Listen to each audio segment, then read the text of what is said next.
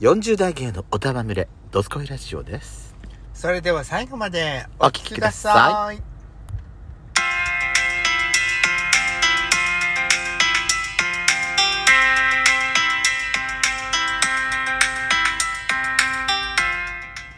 よしこと。ペソコのドスコイラジオ。この番組は40代キャピリおじさん芸のトークバラエティです。また、この番組はラジオトークというアプリから配信しております。お話が面白かったら、アプリのいいねボタンをバンバン連打お願いします。さらに各種プラットフォームからもお便りが送れるようになりました。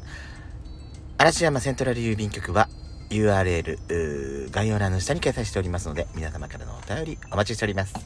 よろしくお願いします。よろしくお願いします。さあ、秋の夜長と言いますか、9月になりましたんでね。うん秋の夜長というには全然まだ涼しくは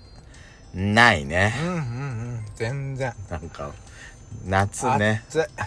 暑いね。ほんとムシムシするって感じですけども。えー、っとね、今日は手元にやしこさん。またスタバの新作フラペチー ノ。えー、今収録してるのはまだ8月末なんですけど、そうそうそう。ね、うんえーおなおなじみですモバイルオーダー先行でまたいただきに来ちゃいましたあんたさ収録中さ、い何してんのネタ探し。うんそうどうナイス。終わりうんあうんお札そうそうそうそう。あの、あの、会員限定先行販売でね、今飲んでるんですけど、美味しいね。しかも芋けんぴのさそ、う砕いた芋けんぴがうん乗ってて、サクサクしてるのに、美味しいみたいな。でなんかこれねうんカスタマイズでさなんかハニーバターソースはもうさ追加できるみたいなんだけど、うんうんうんちょっと追加しても私ちょっと良かったかもどんな感じになるのかあ、ハ試してニみーたいバターうんへー私はこのままで十分。まあ血糖値考えると ねそりゃそうだわでも美味しいうん。うんとなんってかカもリ美カ味しリい。がいいね、うん芋けんぴのまあ何回も言うけど私芋けんぴをずっとさ芋揚げだと思ってたい芋揚うげんうーん。芋けんぴっていう名前があることを知らなかった美味しい。なんか、大学でさつまいものフラペチーノが出るとなんか、秋って感じ、うん。まあだから、うん、スタバに限るとさ、コンビニでもさ、さつまいもとか栗とか、そういう秋の食材の、特にねう、ん、あのー、ほら、明治、富士屋のさ、ルックのルックうんうんチョコレートによくね、あのー、さつまいもとマロンのやつ出るじゃん、栗の。パルムにさ、安納芋のが出てんの知ってるうん。中のアイスもさ、安納芋の黄色い色に、ま、し言ったじゃん、私、白いなんかパルムがあるって言ってたやつ。あれ、安納芋だったの。うーん。美味しそうだった。なんか、さつまいもってさ、うん。とえんのって実際は夏じゃないそうね。ねえ。けどやっぱ焼き芋のイメージがあるからかしらね。うん。秋とかなんか収穫の時期のイメージってか、秋の収穫のイメージ。そうね。うん。物はうん夏だよね。うんそうか。ででももななんんか夏だよね。秋って感じがする。うんそうなの。やっぱ焼き芋のイメージがあるからなのかしらね。うんでもこれ、美味しいね。お芋の味が濃厚ですごい美味しい。美味しうん。い。でも、甘い。だからやっちゃん。うんこれ一本飲み切った後にきっと私たちはコンビニに行ってお茶を買うと思います。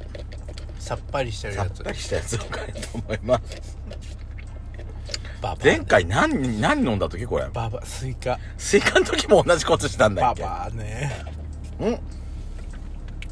出した、スイカでさ、思い出した。私前回さ、やっちゃんでさ、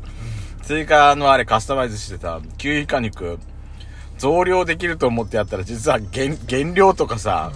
してたって、あったじゃない、うんうんうん。それ、え、出発すんのなんかねそこで召し上がってる人たちの邪魔になりそう、やだ、動かないエで。ンジンがついてるとあんた、これさ、うん動き出すとさ、あなたの車、アシスタントがうるさいのよ。ほら、でしただから、動かないでほしいの、私は。これ冷たいの飲んでんだから大丈夫よ、クーラー着なくたって。で、あれだけ思い出した、だからその、スイカのフラペチーノのせてさ、キウイの減量、知らず知らずに私増量してて思ったら逆逆に減量してたじゃない期間限定で今さ、増量できんのよスイカうん。キウイの果肉を、私のためのカスタマイズよ、これと思って、ちょっと嬉しくなっちゃって、即やっちゃった、本当に。なんか気持ち、やっぱり、あ、緑の面積、顔の面積が多い感じがするって感じになっちゃった。うん。美味しい。欲しいねっていうか頭がキーンとするうん。じゃあ、しょうがないわ。私さ、あの、日経クロストレン、日経トレンディ、クロストレンドのポッドキャスト聞いてたんだけど、ポッドキャストっていうかあれ、であの、ラジオ日経でやってんのね。ラジオ番組。で、ポッドキャスト聞いてたんだけど、はいはいなんか、今月の、今月号の特集に、うんラジオのことが特集されてんだって。ラジオっていうのは、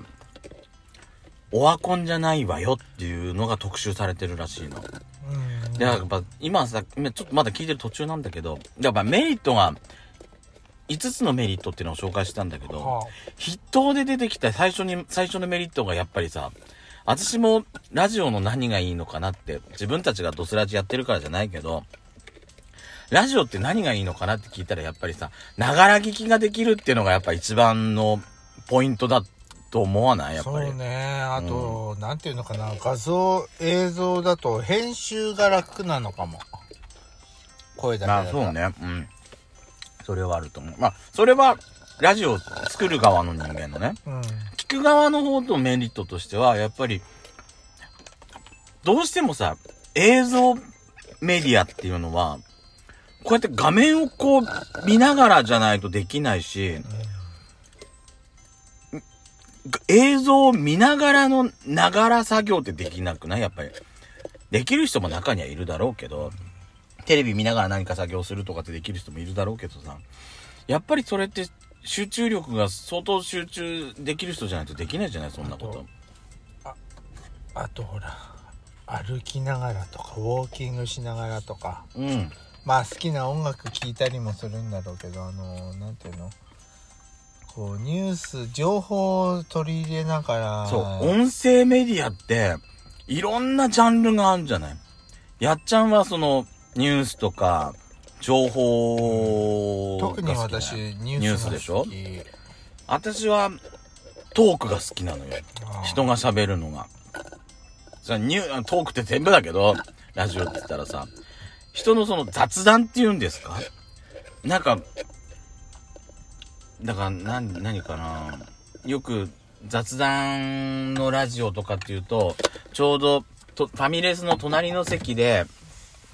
隣の席で、あのー話してる内容がちょっとたまたま聞こえてきたみたいな感じで耳を傾けるような聞き方をしてみてくださいとかってなんかよく言う言うじゃないあんな感じでなんか、すごいなんか、気軽に聞けるっていう感じがさ、そうね、あとラジオドラマが好きね。あんた好きよね。あのー、ドスラジシアターはどうなったのかしら。だからそれだってリスナーさんからのリクエストが全然もう秋になっちゃうんだけど、まああれはできないわね。ホラー系とか BL っていうリクエストもあったわよ。あそうなんだっけ、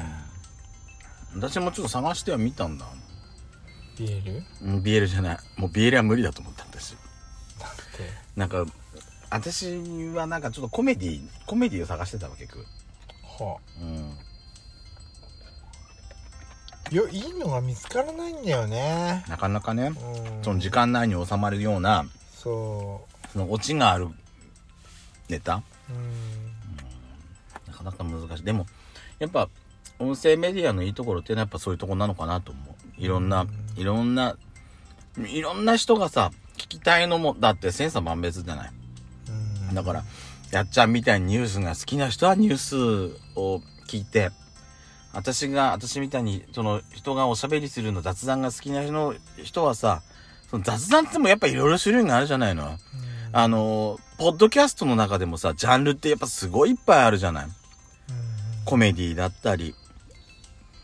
例えば知識を得る例えば科学のお話だったりとかさ、うんあとは何かなあの英会話をさなんかその聞きながらなんか勉強するポッドキャストとかもあったりするんじゃないそうねねえ、うんああいうその多岐にわたるいろんなジャンルがあるっていうのが音声メディアのやっぱいいところ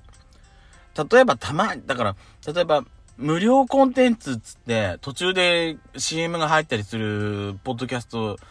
もあったりするわけじゃわけじゃないのよ、あとラジオだって途中であの CM 入ったりするけどうんうんうんうんやっぱ映像でテレビとか、あの、YouTube の途中で入る広告みたいにさ、映像で入るあれよりも、なんか途中でいきなり CM が入っても、ああ、また CM か、みたいな、なんかまたか感があんまりないんだよね。うんうんうんその地上波のラジオを聞いてても。うんうんうんうんだからうん映像っていう一つ、あれがないだけで、一つ、あれがないだけで、別に CM が入ったとしても全然気にならないんだなっていうのが、私、音声コンテンツのいいとこなのかなと思って。あのさ何今日テレビで見てたらねあの、もう、業務田数子さんがさもうドンキに行っもてうたの終わりよ